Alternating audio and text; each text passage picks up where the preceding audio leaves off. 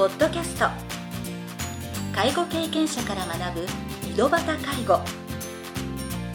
この番組では親の介護を乗り越えた方や実際に現在介護をしている方また医療や介護サービスを提供している事業所の方々をお招きしゲストの方々に介護をする中で学んだことなどをお伺いします。ナビゲーターはこれまでで500人以上の介護相談に対応してきた介護コーディネーターの山川仁でお送りします。それでは今回の番組をお楽しみください。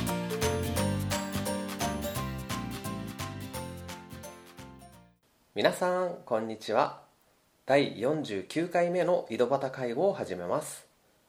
今回からみずほ内科歯科クリニック副院長の和田純一先生をゲストとしてお招きしております。和田先生は大分で23年間地域医療と介護に携わられた後地元である福岡県直方市に戻り内科一般老年病認知症高血圧呼吸器疾患などを中心に診察する診療所を開設。現在は福祉サービスの支援のための地域中核病院と連携した訪問診療。急激に増加している認知症患者さんの早期発見。治療を目的とした物忘れ外来。健康障害の大きな危険因子とされている喫煙を減らす禁煙外来などに力を注いでおられます。番組は3回に分けてお届けしますが第1部では和田先生が医師になることを目指したきっかけなどについてお話を伺いたいと思います。それでは第1部を始めさせていただきます。まずは和田先生が医師になることを目指したきっかけなどがあれば教えてください。はい、はい、私は医師になりまして40数年になりますけれども、はい。まあ、今思い返してみてなぜ医師をなったかということを改めて聞かれると、なかなか難しくんですけれども、はい、自分の子供の頃とかね親からの助言とか、まあ、学校の先生からの助言とかね、はい、そういうことから医師を目指したという気はします、まあ、一つは小さい頃はよく病気してたんですね。はい、うん、で夜間特に耳の病気がはい。中耳炎なんかを起こしてましたんで、はい、まあ夜間あの耳痛くなるからね、耳鼻科の先生に飛び込んでいくと、はい、それが親父が連れていくという、はい、まあ、そういうことを何回も経験してるんで潜在意識の中にあったのかもしれませんね。まあそこで親切に治療してくれた先生に憧れっていうか、うん、なんか目標になるような、ね。うん、あの和田先生の、まあ、ご家族が、あの医療従事者であったとかそういうことでも、うん、全くありませんので、はい、まずあの医師とは関係がない職業ですから父はもう農業でしたからね、はい、その中でその農業の大変さっていうのがねあって、はい、継続していくということを継いでいくということの大変さが分かるんですよね、はい、続けてもよかったのかもしれないんだけども、はい、何かそこから抜け出したいという。意思とは別に、はい、抜け出したいというね、はいまあ、そういうこともちょっと考えたことはありますね。そういったきっかけで、うん、まあ、今もう40年以上、ね、まあ、医療の道でお仕事されているということなんですけど、和田先生は実は現在の診療所を開設する前は、大分県で地域医療や介護保険のサービスの提供に、まあ、20年以上関わられてたということだったんですけど、あの当時から認知症を患われた方の治療は行うことは多かったのでしょうか、えっと、その地域ではまだ認知症を見る先生がいなかったので、はい、相談はたくさん受けてましたですね。はい、うん。それとあの、まあ、その前にその大学に12年いたかな、はい、であの久山研究室といって、はあ、あの九州大学の第二内科のあの研究室があったんですが、はい、まあ、そこで地域の住民の方々の健康診断をして、はい、でいろんな生活習慣病の発症のあの要因とかですね、はい、で生活習慣がどうなってるのかとか、はい。まあ、そういう研究をする中で、はい、1980年頃かな、はい、その頃からやっぱり認知症の方が結構いるよねっていう話になってきて実際にその調査が始まったんですね、はい、でそれで実際やってみると、はい、あのかなりいる、えー、ということで、えー、少しそれに関わったこともあって、まあ、大分に行っても認知症を継続して見ていこうかということが一つあった、はい、それからあとはそうですね大分に行った時にあの認知症の家族の会っていうのがあったんですね、はい、まあ、そこの代表の人をとあの知り合いになってましたんで、はい、まあ、そこで、えー、そういう家族の会と関わることで認知症をもっと啓発活動しないといけないというとか治療とかね、はい、それから介護上での助言とか、はい、まあ、そういうことそれから他の職種との連携とか、はい、まあ、そういうことをしないといけないなっていうふうに思って、ずっとやってきたんですけどね、まあ、先ほどあの久山地区で研究されてた時に、いろいろ調べていったら、はい、まあ、認知症を患われている方が実は結構いらっしゃるんだろうなっていうふうなことを感じられたということなんですが実際にその認知症を患われてた方っていうのは家族側がもうちょっと困ってるってすでに状態でただどこにその受診していいのかわからないとかっていう。まあ、その頃はですねまだ認知症というものの考え方がなくて、はい、あのいわゆるボケ ということで、はい、えー、まあ、家族もねあの年を取ればこんなこういう状態になるでしょうねということで逆に受け入れてた部分があるんですね、はあはあ、はあ、それでまあボケてても家で見るよと。まあ別にそのそこまで問題にしてならなかった。で実際こうねあの世の中で認知症というのが注目されるというか問題になってきた時に、はい、えー、初めていろんな具体的な調査をしてみたんですね、はい、たらやっぱりあのその地域の中に馴染んで生活してるという状況で、はい、やっぱり認知症があるねという、はい、ことが多かったのね、へえ、うん、だからまあ久山っていうところは結構農業が中心のところだったんで、はい、大家族だったんですね、うんうんうん、家族の中で見るという雰囲気はその頃はまだありました。はいはいはい。まあその都市部になってくると、うん、やっぱり家族がバラバラで生活するっていうところになると、やっぱり一人で暮らすのは難しいけど、もう本当もう10人とかいるような、もう大家族であれば別になんかいろんな見守りの聞いてる、うん、地域の見守りもあるし、はい、見守りもあるし、はい、それからあの久山研究室の場合はあの大学にいるんじゃなくて、はい、地域の中に出ていくということだったんで、はい、あの介護の先生から相談が来た時に介護の先生のところに行くんですよ、はい、で行くんだけどその時そういう時には認知症の話は全く出ない。出ない。出ないんですほうほうほう。ね、身体的な病気の相談だけなんだけど、はいはいはい、実際に検査をしてみるとね、はい、やはり認知症この人認知症だよねっていうのが初めて分かると。い。う状況だったね、はい、先生もか、携わってねちょっと言ってることとか記憶とかも曖昧な患者さんを見てもまああんまりそのあんまり目立たない。はいはいはい。検診しててもね聞いてても大体ちゃんと普通通り話してるから。あはいはい。あまあ少し年を取ってこういうなってんかなぐらいの感じでしかなかったんだけど、はいはいはい。それで本当にこんそんなにたくさんいるのかなと思ったけど、はい、その時の調査で8%ぐらいいましたかね。65歳以上のね。はいはい、うん、だからいあ結構意外といるんだいるんだねっていう感じでしたね。これはその大分に行かれてからもねまたその今までの経験をもとに、まあ、あの診察してて、実際にはやっぱり大分でも大分でもあのあの外来の患者さんであのやっぱ相談に来る方が増えてきたんですね。ほうほう。あれが1990年代だはい。あが外来の方にちょっと物忘れがあるんだけどっていうことで、はい、相談に来る人がだんだん増えてきたということとそれからあとはあの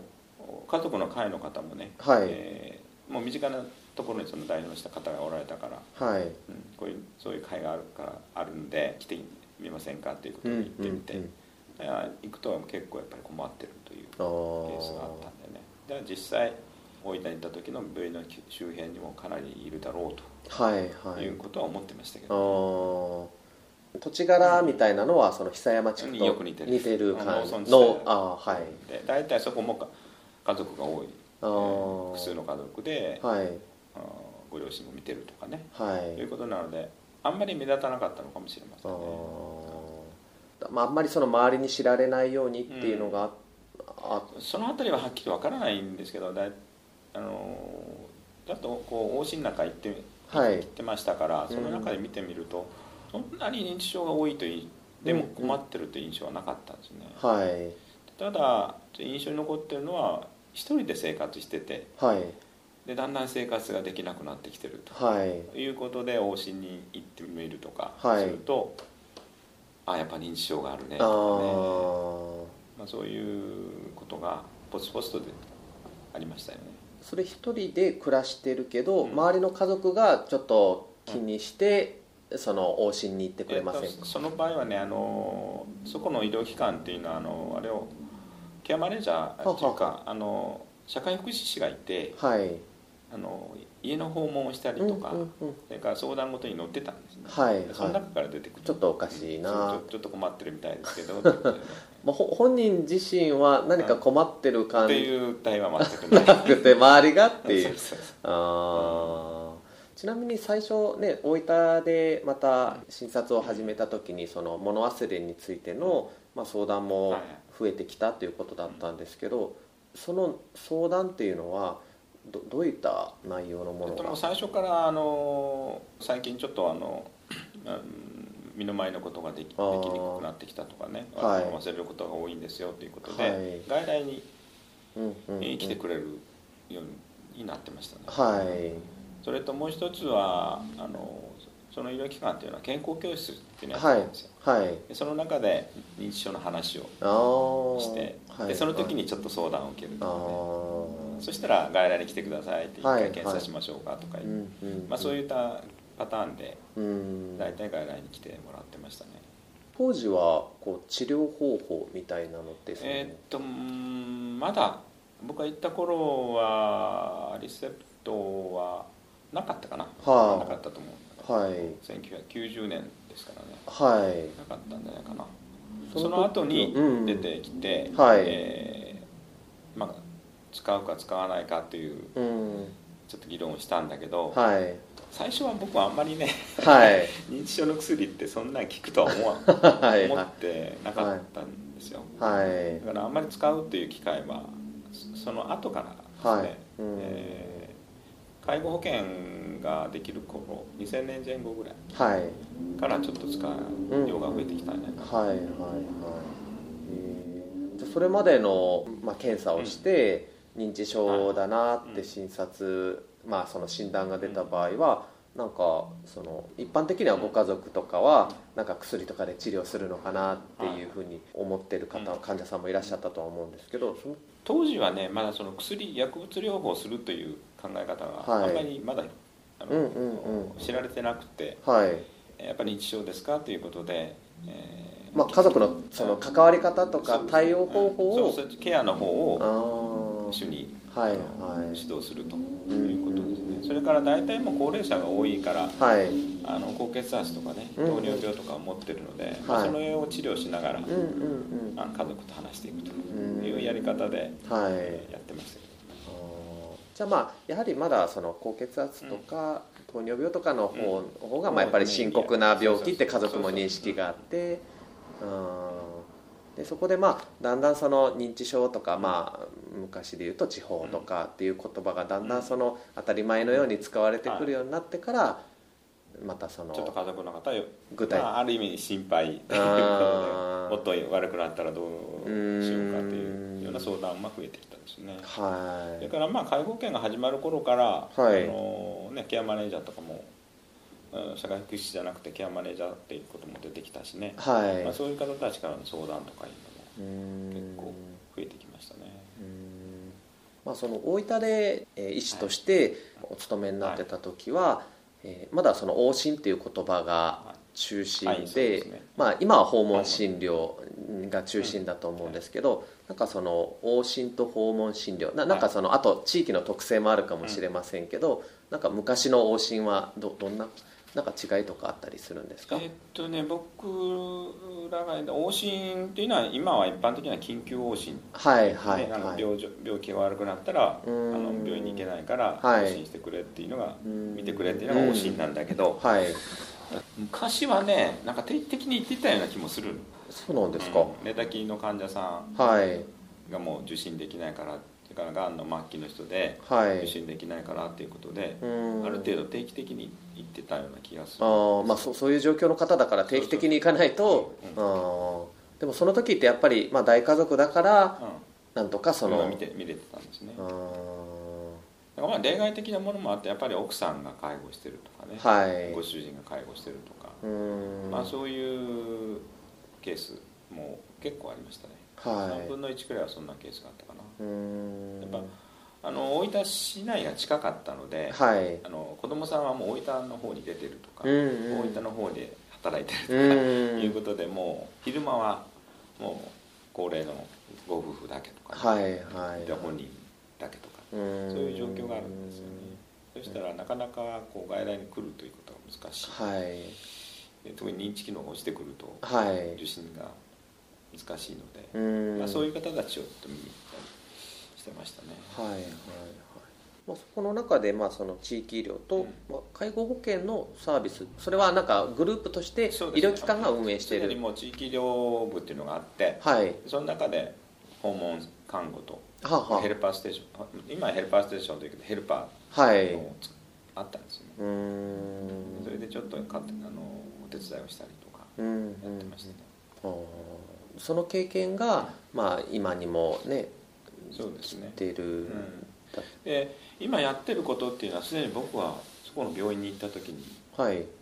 もう先駆的にやってたんでああはいはいはい。あの住宅改造とかもね。はい。あの PTOT がはい。家の中にみんな手すりをつけたりとか、はい、それから風呂の改造したりとかね。それは介護保険がまだできる？それはなんか女性とか自費で。自費で？女性金があああったんですね。はい。段差の解消とかね。はい。もう先生また起こして えー、そういうのに熱心な PT がいてね、はい、自分で作ってた。作って。はあ。普通ねなんかリフォーム屋さんね頼む任すだから既製品ではなくて、はい、その人に合ったもの